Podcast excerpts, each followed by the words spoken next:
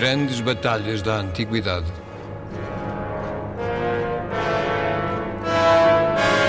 Um programa de Paulo Nazaré Santos.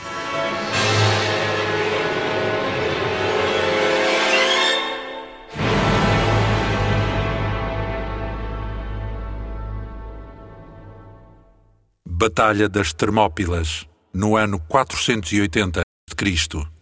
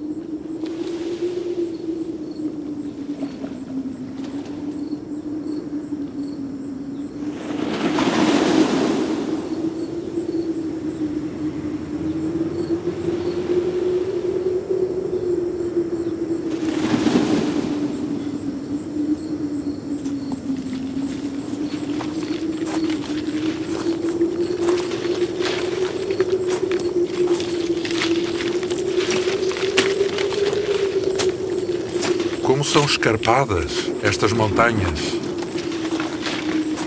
Com este calor torna-se ainda mais difícil chegar cá acima. Vamos para ali, porque dali podemos ver o que se vai passar. Estão a ver? Estamos debruçados sobre o mar Egeu e ali para a direita temos o povoado de Alpeni. Aqui mesmo em frente fica o famoso Passo das Termópilas. E para a esquerda temos lá ao fundo, mal se vê daqui, um outro estreito minúsculo entre as rochas e o mar. Porque estamos aqui? Ah, meus caros, isto é a costa oriental da Grécia e algo de decisivo se vai passar nas próximas horas.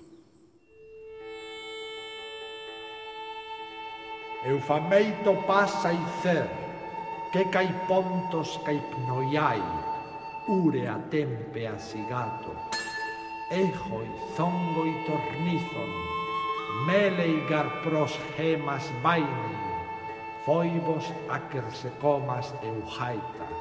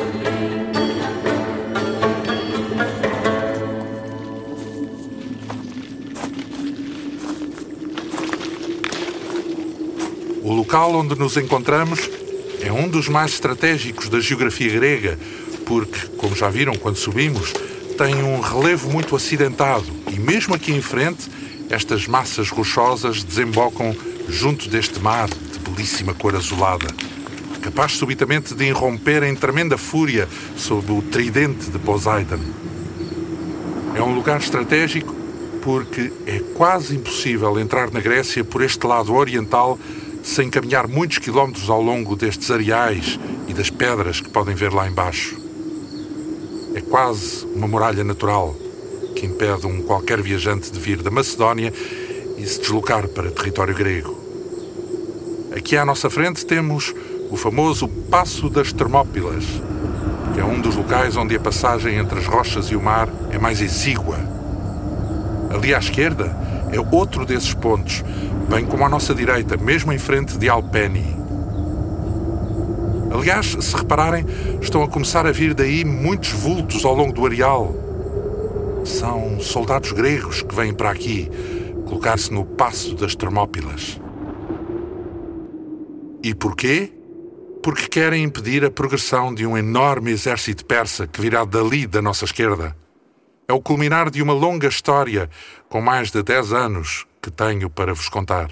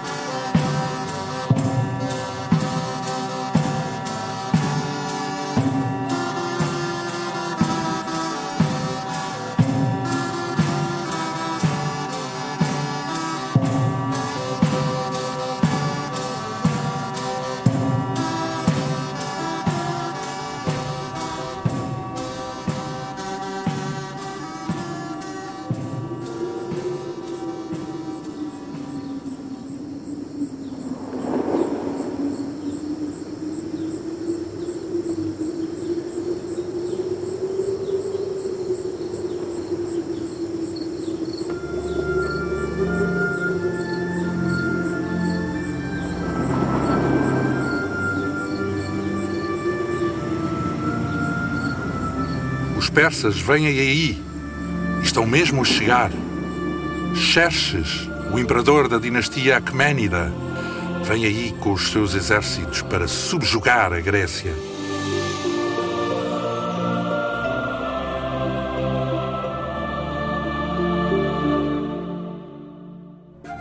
O seu objetivo é vingar a grande afronta sofrida na Primeira Guerra Médica, em que os atenienses e uma coligação das cidades gregas derrotaram de forma estrondosa o poderio militar persa.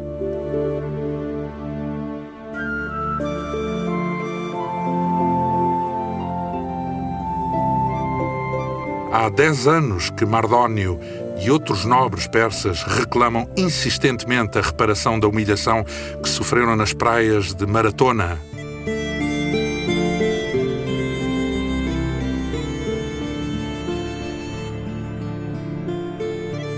Xerxes decidiu montar agora um exército colossal, como nunca se viu, para marchar sobre a Grécia e vingar essa derrota.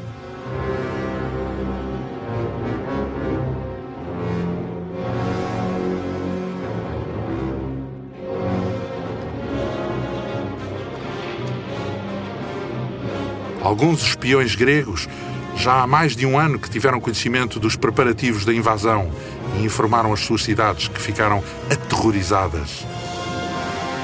Os gregos sabem bem qual é o poderio militar dos persas. Toda a Grécia está num alvoroço. Mensageiros levam a todo momento comunicações entre as cidades gregas, tentando chegar a um acordo para enfrentarem esta campanha de Xerxes.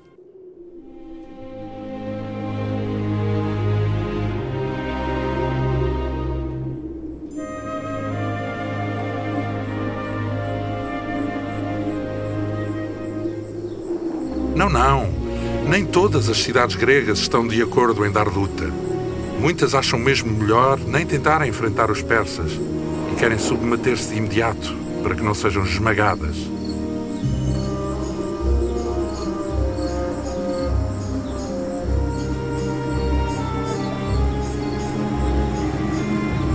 Isto só acontece porque estas são politicamente independentes umas das outras e muitas vezes chegam mesmo a entrar em guerra entre si. Dir-se-ia que as poucas vezes que conseguiram ficar de acordo foi quando surgiu um perigo comum. Esparta e Atenas, que são as mais importantes, degladiam-se entre si há séculos para conseguirem uma hegemonia sobre todas as outras.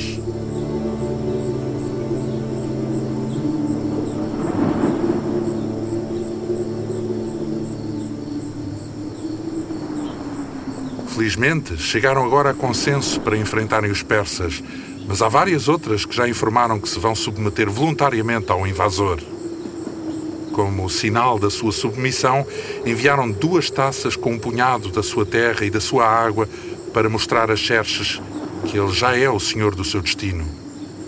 Há já algum tempo que ele mandou mensageiros a todas as cidades gregas, ordenando-lhes que tinham de o fazer se não quisessem ser destruídas nesta sua campanha.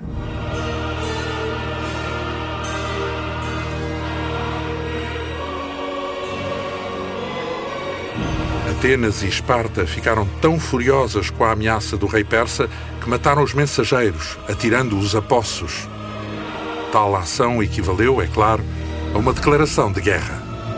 Podem imaginar como devem estar assustados os cidadãos das cidades que decidiram enfrentar o exército de Xerxes, quando se sabe que com ele vêm centenas de milhares de homens bem armados.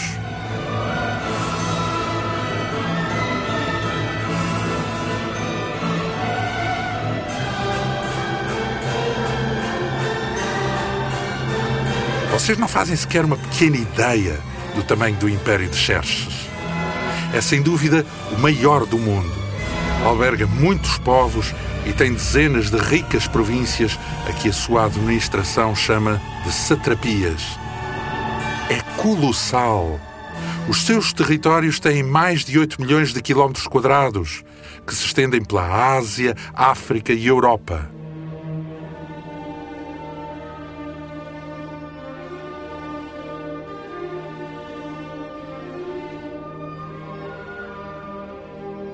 Ao que parece, o próprio Xerxes faz questão de vir liderar esta campanha e traz os seus implacáveis generais Mardónio, o Belicoso, e Hidarnes, que chefia os 10 mil imortais.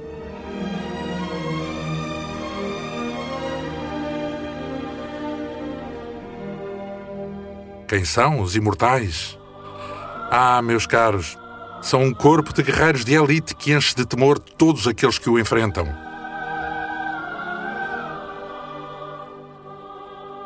Treinados e dedicados só à guerra, são extraordinários soldados e, quando nas suas linhas um deles é morto, é substituído tão rapidamente por um companheiro que dá ao inimigo a sensação que não lhes consegue infligir qualquer baixa.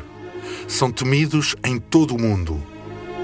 Aconteça o que acontecer, este dia do ano 480 a.C. vai certamente ficar marcado a ferro e fogo na história da Grécia.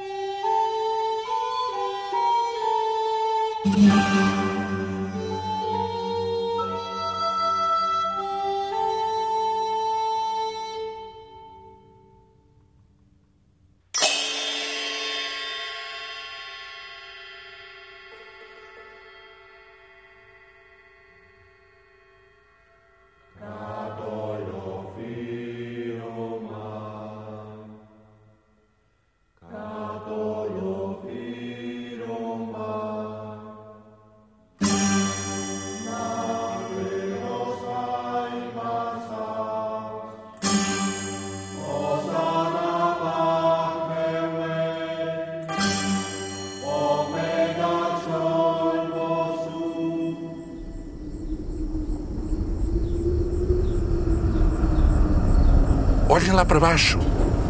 Vários grupos de soldados gregos continuam a chegar a todo momento. Agora já são centenas, ou mesmo milhares, ali na pequena planície que fica junto ao passo das Termópilas. São tantos, mas apenas uma gota no oceano do que seria necessário para conseguir parar o avanço inimigo.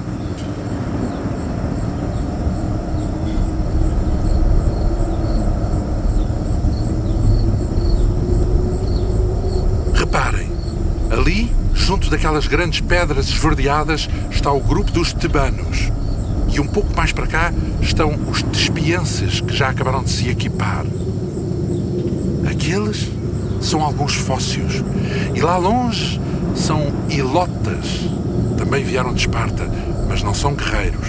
São escravos que foram trazidos pelos seus senhores para ajudar nesta batalha. Talvez. É difícil saber, mas.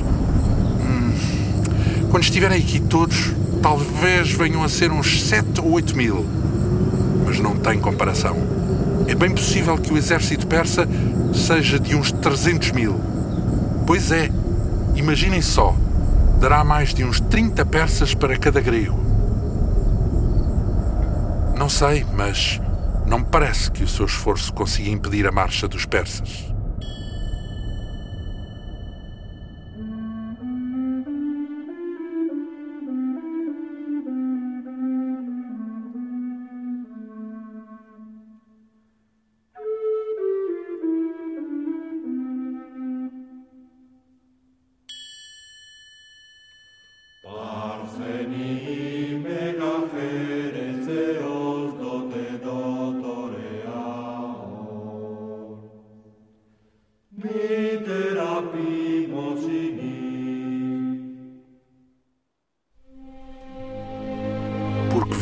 Os gregos lutar aqui? Se não conseguirem impedir a campanha do exército persa, pelo menos querem ganhar tempo para que, atrasando ao máximo o seu avanço, as suas cidades possam preparar o melhor possível as suas defesas. De que modo? Erguendo muralhas, reforçando as que já existem, construindo armas, enchendo os celeiros, cavando poços, recrutando mais homens, treinando os seus soldados, mandando mulheres e crianças para locais seguros.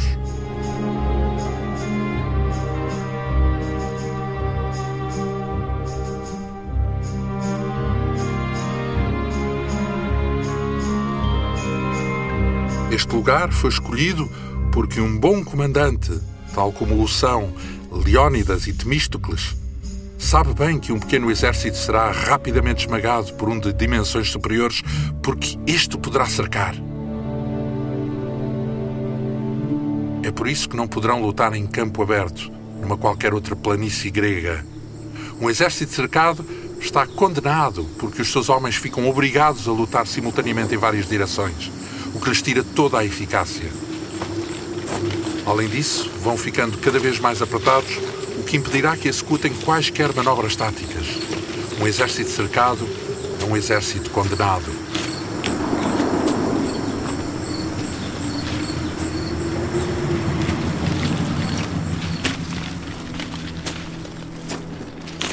No Conselho de Guerra que a coligação grega reuniu à pressa, ficou deliberado que os espartanos e mais alguns gregos viriam defender-se aqui, que é o único local onde será possível tentar enfrentar o exército persa.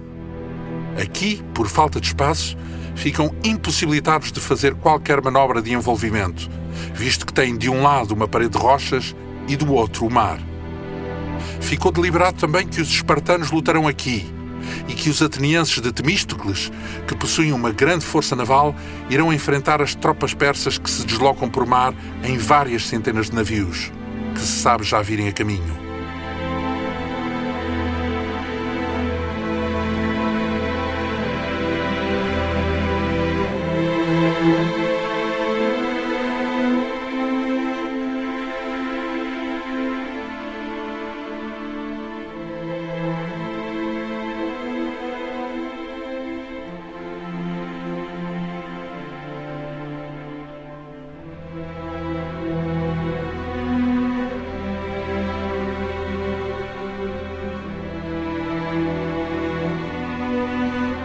Evidente que os gregos que aceitaram lutar aqui têm noção que estão numa situação muito difícil. O exército persa é tão gigantesco que eles sabem que terão poucas condições de enfrentar as sucessivas vagas de guerreiros que Xerxes enviará contra eles.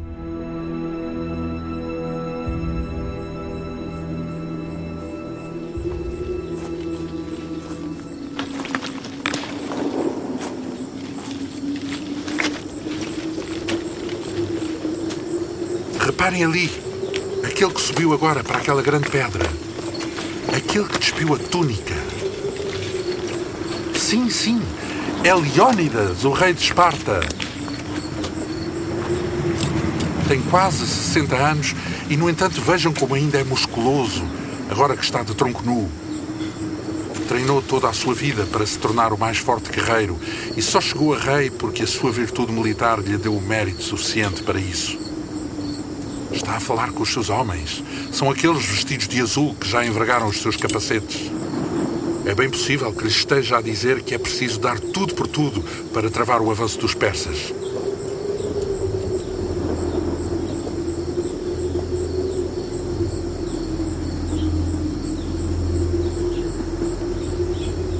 São poucos.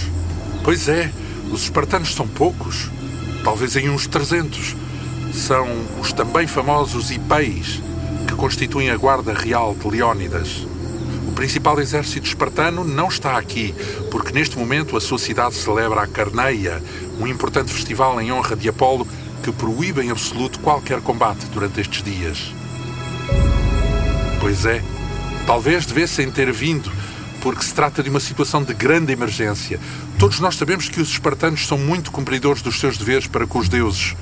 Mas se os invasores conseguirem passar aqui, toda a Grécia pode ficar condenada ao seu jugo.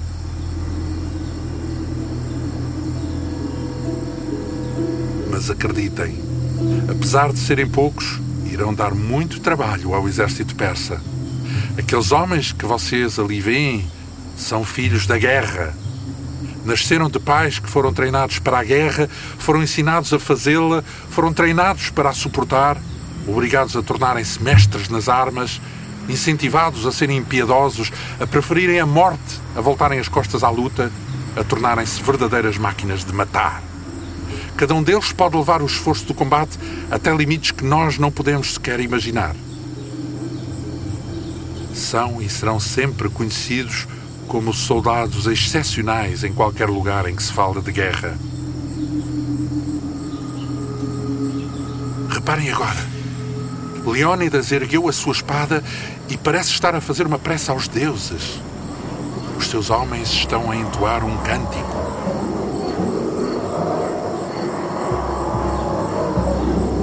Eu acho. Já sei. É um peon, um cântico de louvor a Apolo. Em Esparta estão também a celebrar o seu festival e Leónidas deve estar a pedir a sua proteção. Os homens bateram com as lanças quatro vezes no chão e depois ergueram-nas no ar. O peon é um ritmo, um pé grego que tem três batidas rápidas e uma mais longa, tal como nós estamos a ouvir. Reparem como todos os outros gregos se levantaram agora e erguem também as suas lanças. É um ritual de propiciação que todos ajudam, com gritos em uníssono. Ouçam bem ecoa por estas montanhas como um raio divino.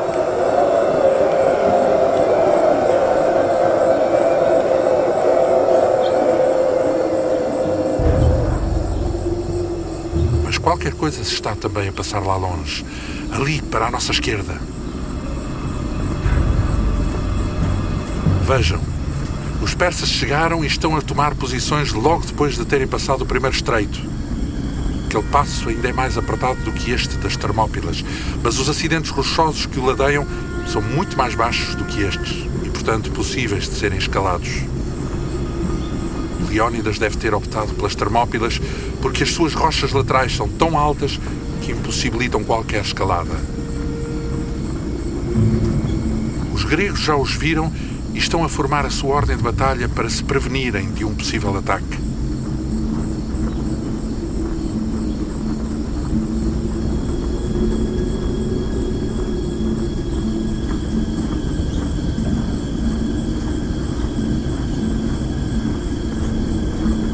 Os soldados gregos estão muito mais couraçados do que os persas. Usam fortes armaduras metálicas e grandes capacetes. Os soldados persas também têm capacetes, mas a maioria é feita de couro endurecido. Os cavaleiros persas que estão a surgir agora é que me parece que usam capacetes metálicos pela forma como reluzem ao sol. Todos os soldados têm escudos, mas os gregos têm-nos de forma circular e feitos de bronze, com couro, que devem ter quase um metro de diâmetro, sendo os dos persas mais pequenos e de madeira apenas revestida de pele. O escudo que os soldados gregos utilizam é chamado de hoplon, e é daí que vem o termo hoplitas, nome pelo qual são habitualmente conhecidos. Além disso, os gregos usam grevas, que são aquelas caneleiras de bronze que protegem as pernas. Mas os persas vestem só calças justas, embora haja muitos que também trajam de calções. No entanto, o exército persa é muito mais colorido, pois os seus soldados usam túnicas vermelhas, amarelas e pretas.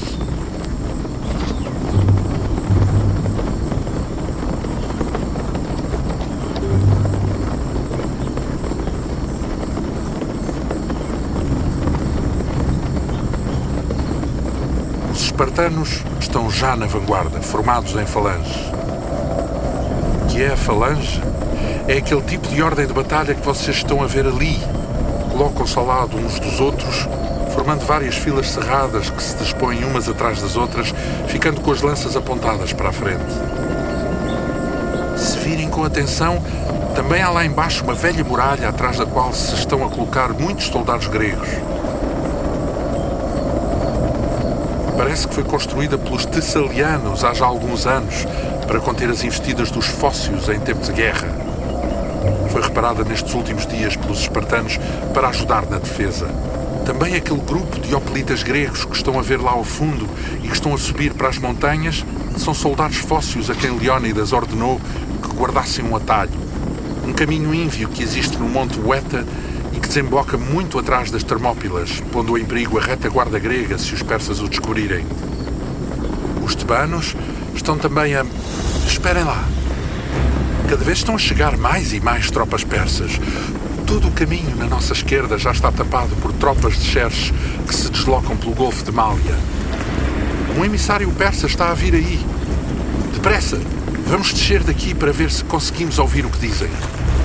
Talvez para ali ficamos bem mais perto.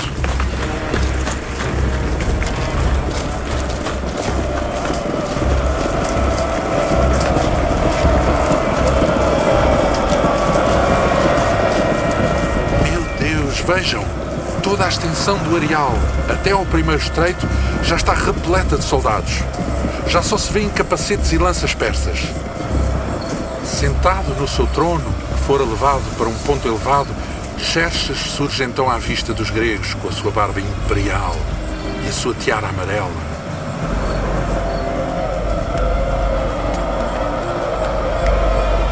Depois de algum tempo de expectativa, o rei persa enviou um emissário para negociar com Leónidas os termos de um possível acordo.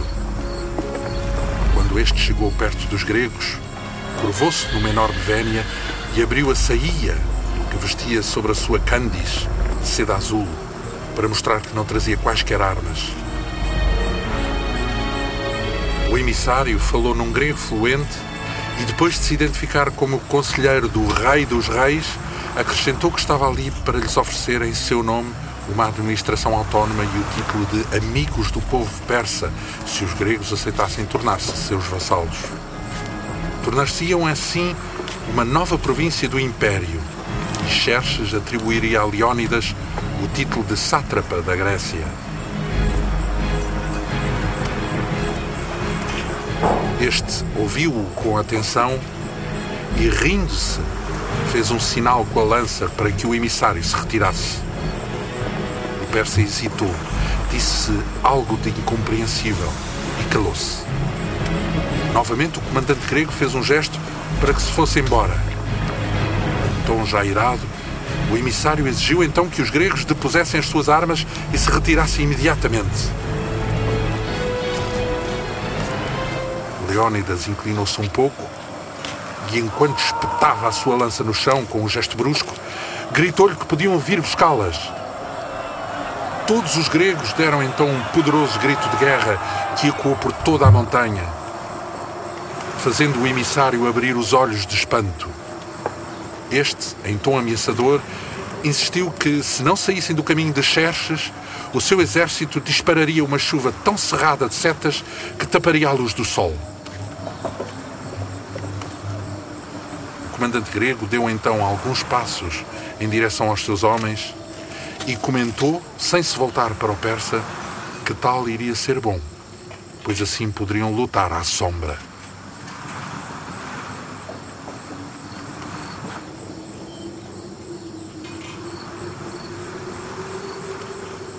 Após a partida do emissário, um pesado manto de silêncio expectante desceu sobre aqueles milhares de homens, só entrecortado pelo ruído suave das ondas do mar. Durante mais de uma hora, todos ficaram ali parados, como pesadas estátuas de guerra sob o areal escaldante da tarde, sem desfazerem a sua formação.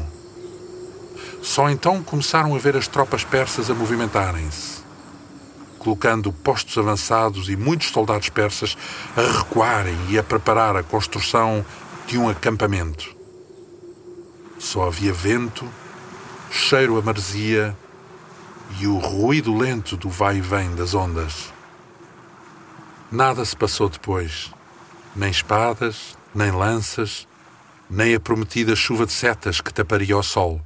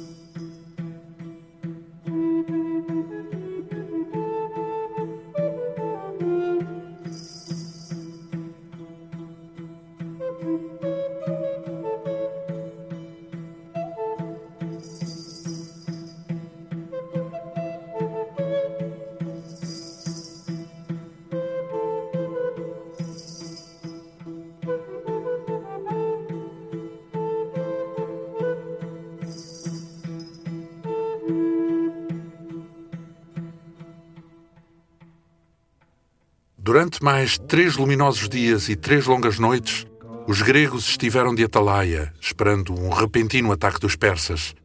Mas as horas foram-se esfiapando, umas depois das outras, por entre os dedos tensos da espera.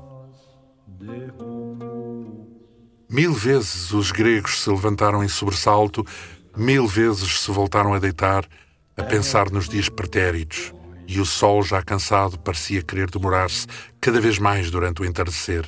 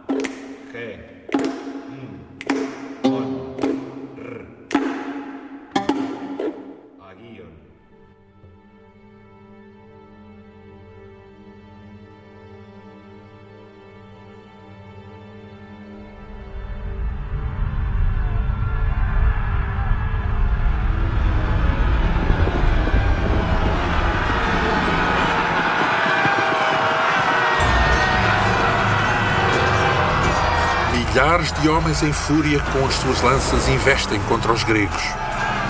Passada a surpresa, o terrível dique da guerra rebenta, desfazendo o mundo, o silêncio, as lanças, os corpos, os escudos, os mortos, os capacetes, os golpes, as setas e as termópilas transformaram-se numa grossa massa informe de sangue e morte. Sob os golpes das compridas lanças dos gregos, os mal protegidos persas caem agora um após outro, vaga após vaga. São já tantos pelo chão que os que vêm atrás têm de pisar nos corpos dos companheiros para conseguirem chegar aos gregos. Alguns dos hoplitas vão caindo, maldizendo o seu destino, mas os persas já são milhares estendidos sob a luz calma do sol, que continua indiferente à loucura dos homens. Xerxes, de pé, junto do seu trono, está com um semblante preocupado. Manda recuar as tropas de ataque e dá ordem para que os arqueiros despejem uma chuva de morte sobre os gregos.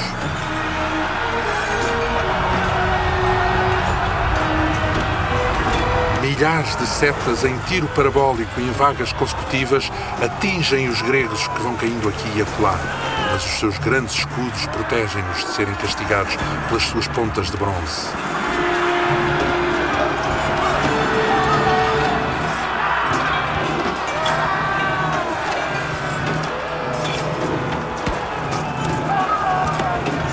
Xerxes manda parar. Os hoplitas aproveitam para arrancar com gestos bruscos as muitas setas que se cravaram nos seus escudos.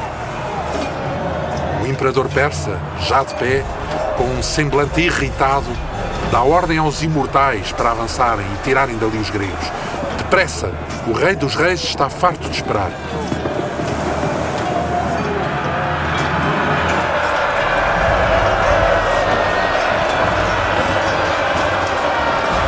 Milhares de soldados, com as suas armaduras enfeitadas e as suas lanças douradas, avançam contra as já pouco organizadas falanges dos gregos.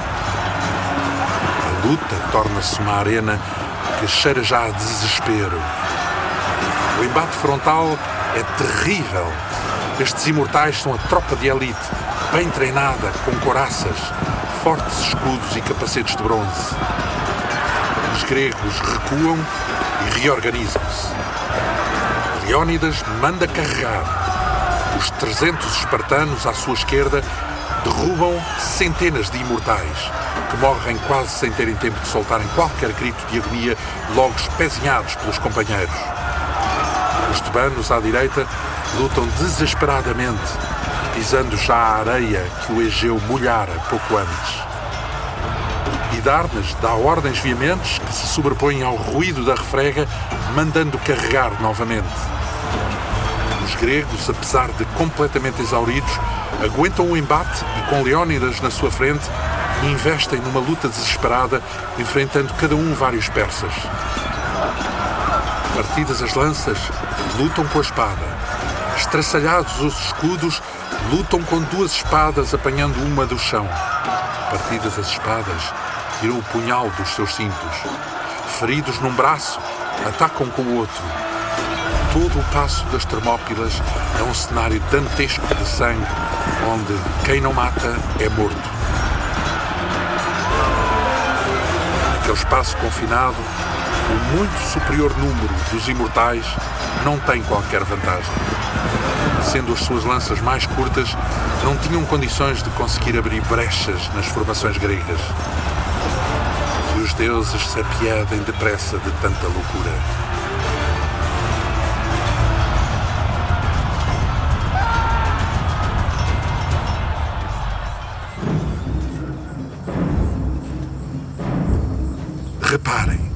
Xerxes mandou recuar os imortais e há mais de duas horas que conferencia com os seus conselheiros e com vários homens que parecem ser camponeses desta região. Vamos aproximar-nos depressa para tentar ouvir o que dizem. Venham por aqui. Por aqui o caminho é mais fácil. O que se passará agora? Olhem para a vossa direita. Vejam este cenário de desolação. Há milhares de corpos estendidos na praia e a maré, quando vazou, já levou bastantes. Leónidas envia novamente mensageiros a pedir reforços. Contudo, no fundo, sabe que eles não chegarão.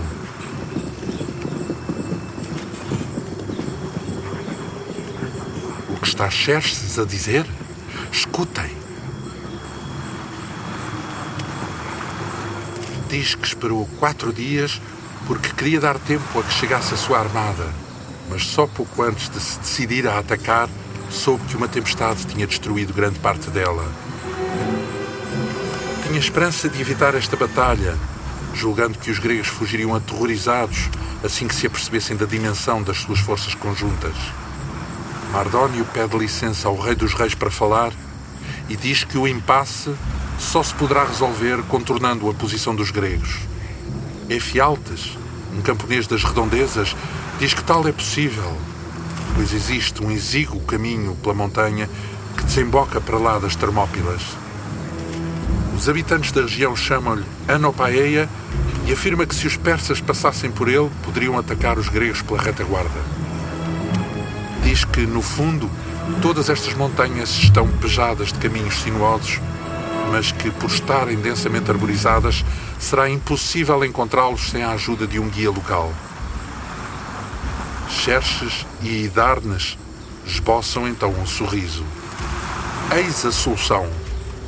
Dizem a Efialtes que há muito ouro na corte de Xerxes para distribuírem recompensas e afirmam mesmo que, se certos camponeses gostariam de continuar a ver a beleza transparente do azul do Egeu, então deveriam ajudar os persas nesta hora difícil.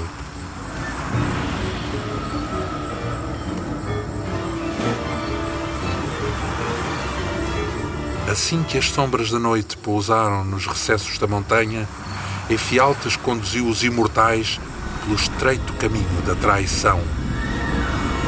Durante toda a noite, milhares de imortais em fila de dois homens estafaram-se a subir aquele caminho íngreme e perigoso, com acentuadas arribas e traiçoeiros precipícios.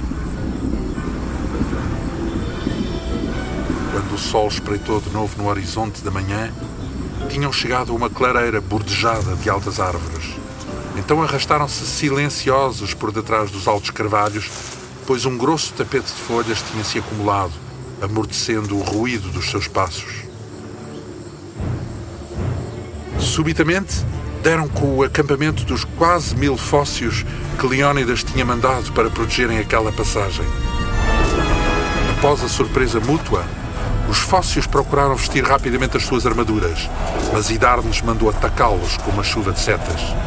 Assustados e julgando que eles próprios eram o objetivo do ataque, esqueceram a sua missão e subiram para uma colina, preparando-se para um duro combate.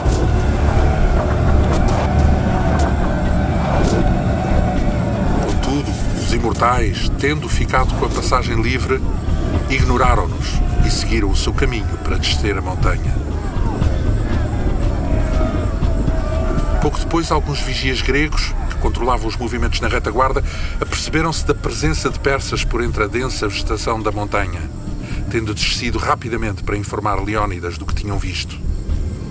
Muito preocupado, o chefe grego mandou reunir um conselho com os comandantes, tendo a maioria destes sido de opinião que se deveriam retirar das Termópilas.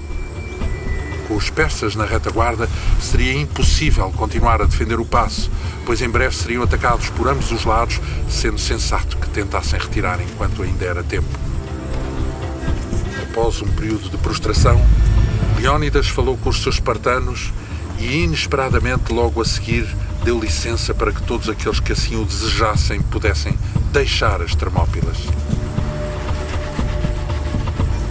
Depois de alguns momentos de grande tensão entre os comandantes, em que se trocaram com veemência argumentos de honra e necessidade, todos compreenderam então, com espanto, que os espartanos pretendiam ficar.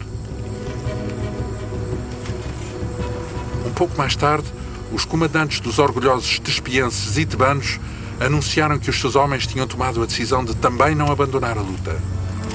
Sabiam todos que em tais condições nenhuma esperança teriam de vencer ou de sequer poder impedir a marcha de Xerxes sobre a Grécia, mas seria desonroso deixar aqui só os espartanos. Muitos foram logo apressando-se na partida, enquanto um silêncio sem palavras caía sobre os que tinham optado por ficar.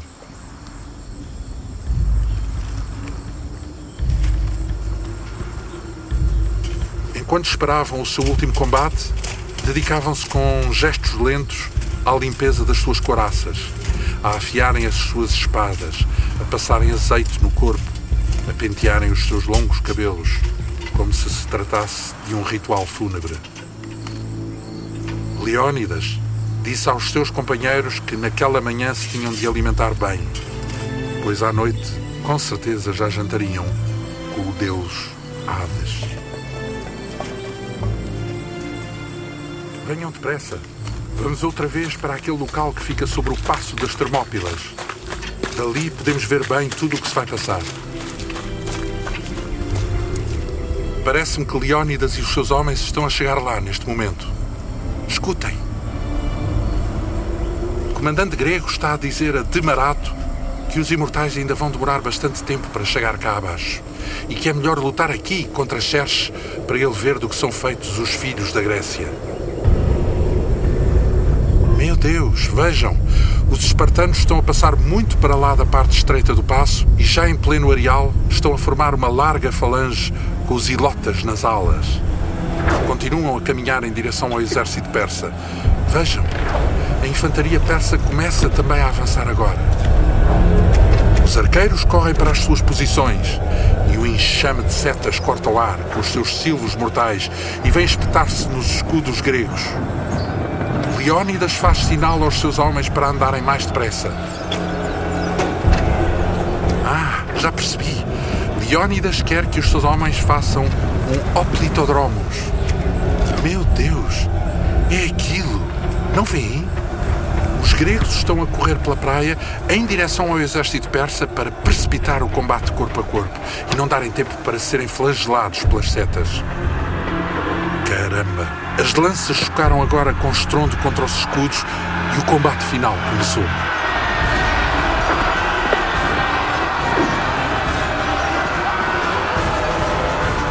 Não é possível. Não há palavras para descrever o que se vê. Os gregos estão possuídos por um deus de destruição. Lutam com o frenesim de homens que sentem já o sabor da morte. Vejam, as lanças dos gregos estão a desfazer-se com a intensidade dos golpes. Muitos já puxaram das suas espadas. Os persas já estão a conseguir passar para a sua retaguarda e começam a atacá-los pelas costas. Leónidas está já completamente cercado de inimigos, mas continua a lutar como um javali aguçado. Quer dar o exemplo. Continuam a lutar com as espadas e a avançar cada vez mais para o meio do exército persa. Estão agora a cair muitos gregos depois de serem massacrados pelos golpes das lanças.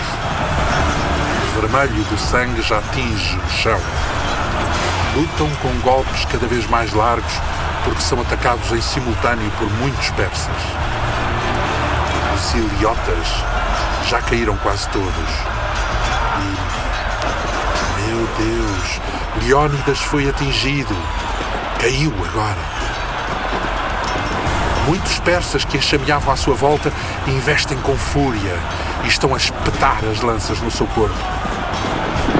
Demarato aproxima-se com vários gregos e procura afastar os persas do corpo de Leónidas. Querem ainda tentar levá-lo, com certeza para o enterrarem. Loucos! São loucos! De que serve este esforço se vão todos morrer aqui e não irá haver tempo para mais nada? Reparem, os imortais acabaram de chegar. Vêm aqui pela nossa direita. Atiram-se como lobos furiosos aos gregos que ainda se conseguem manter de pé. Que chacina sem sentido. Os poucos gregos que ainda sobram estão a tentar subir para aquela elevação junto da muralha. Formaram um círculo para se defenderem. Não há qualquer esperança. Estão a cair um após outro. Morrem de exaustão. Morrem sob os golpes dos persas que agora redobram de intensidade. É o fim.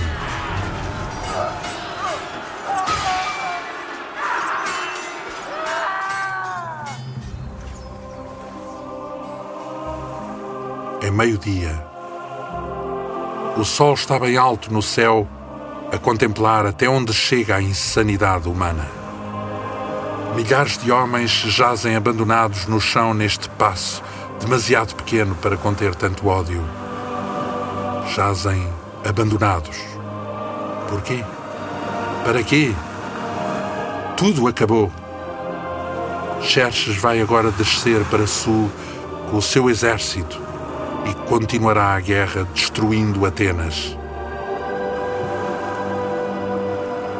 Pobre Grécia, os teus filhos espartanos, que procuraram honrar as palavras de Licurgo, morreram a combater sem esperança neste passo. Desde há muito que as duras mulheres de Esparta dizem aos seus filhos quando saem para a guerra: Volta com o teu escudo ou então volta sobre ele. Dizia uma velha tradição que o corpo dos espartanos mortos, quando estes morriam gloriosamente, deveria ser levado para Esparta, transportado pelos companheiros em cima dos escudos. Todos estes espartanos nas Termópilas morreram gloriosamente, mas em vão. Leónidas e os seus homens nunca vão voltar a Esparta. E o tempo, com a sua mão pesada, fará também desaparecer os seus escudos.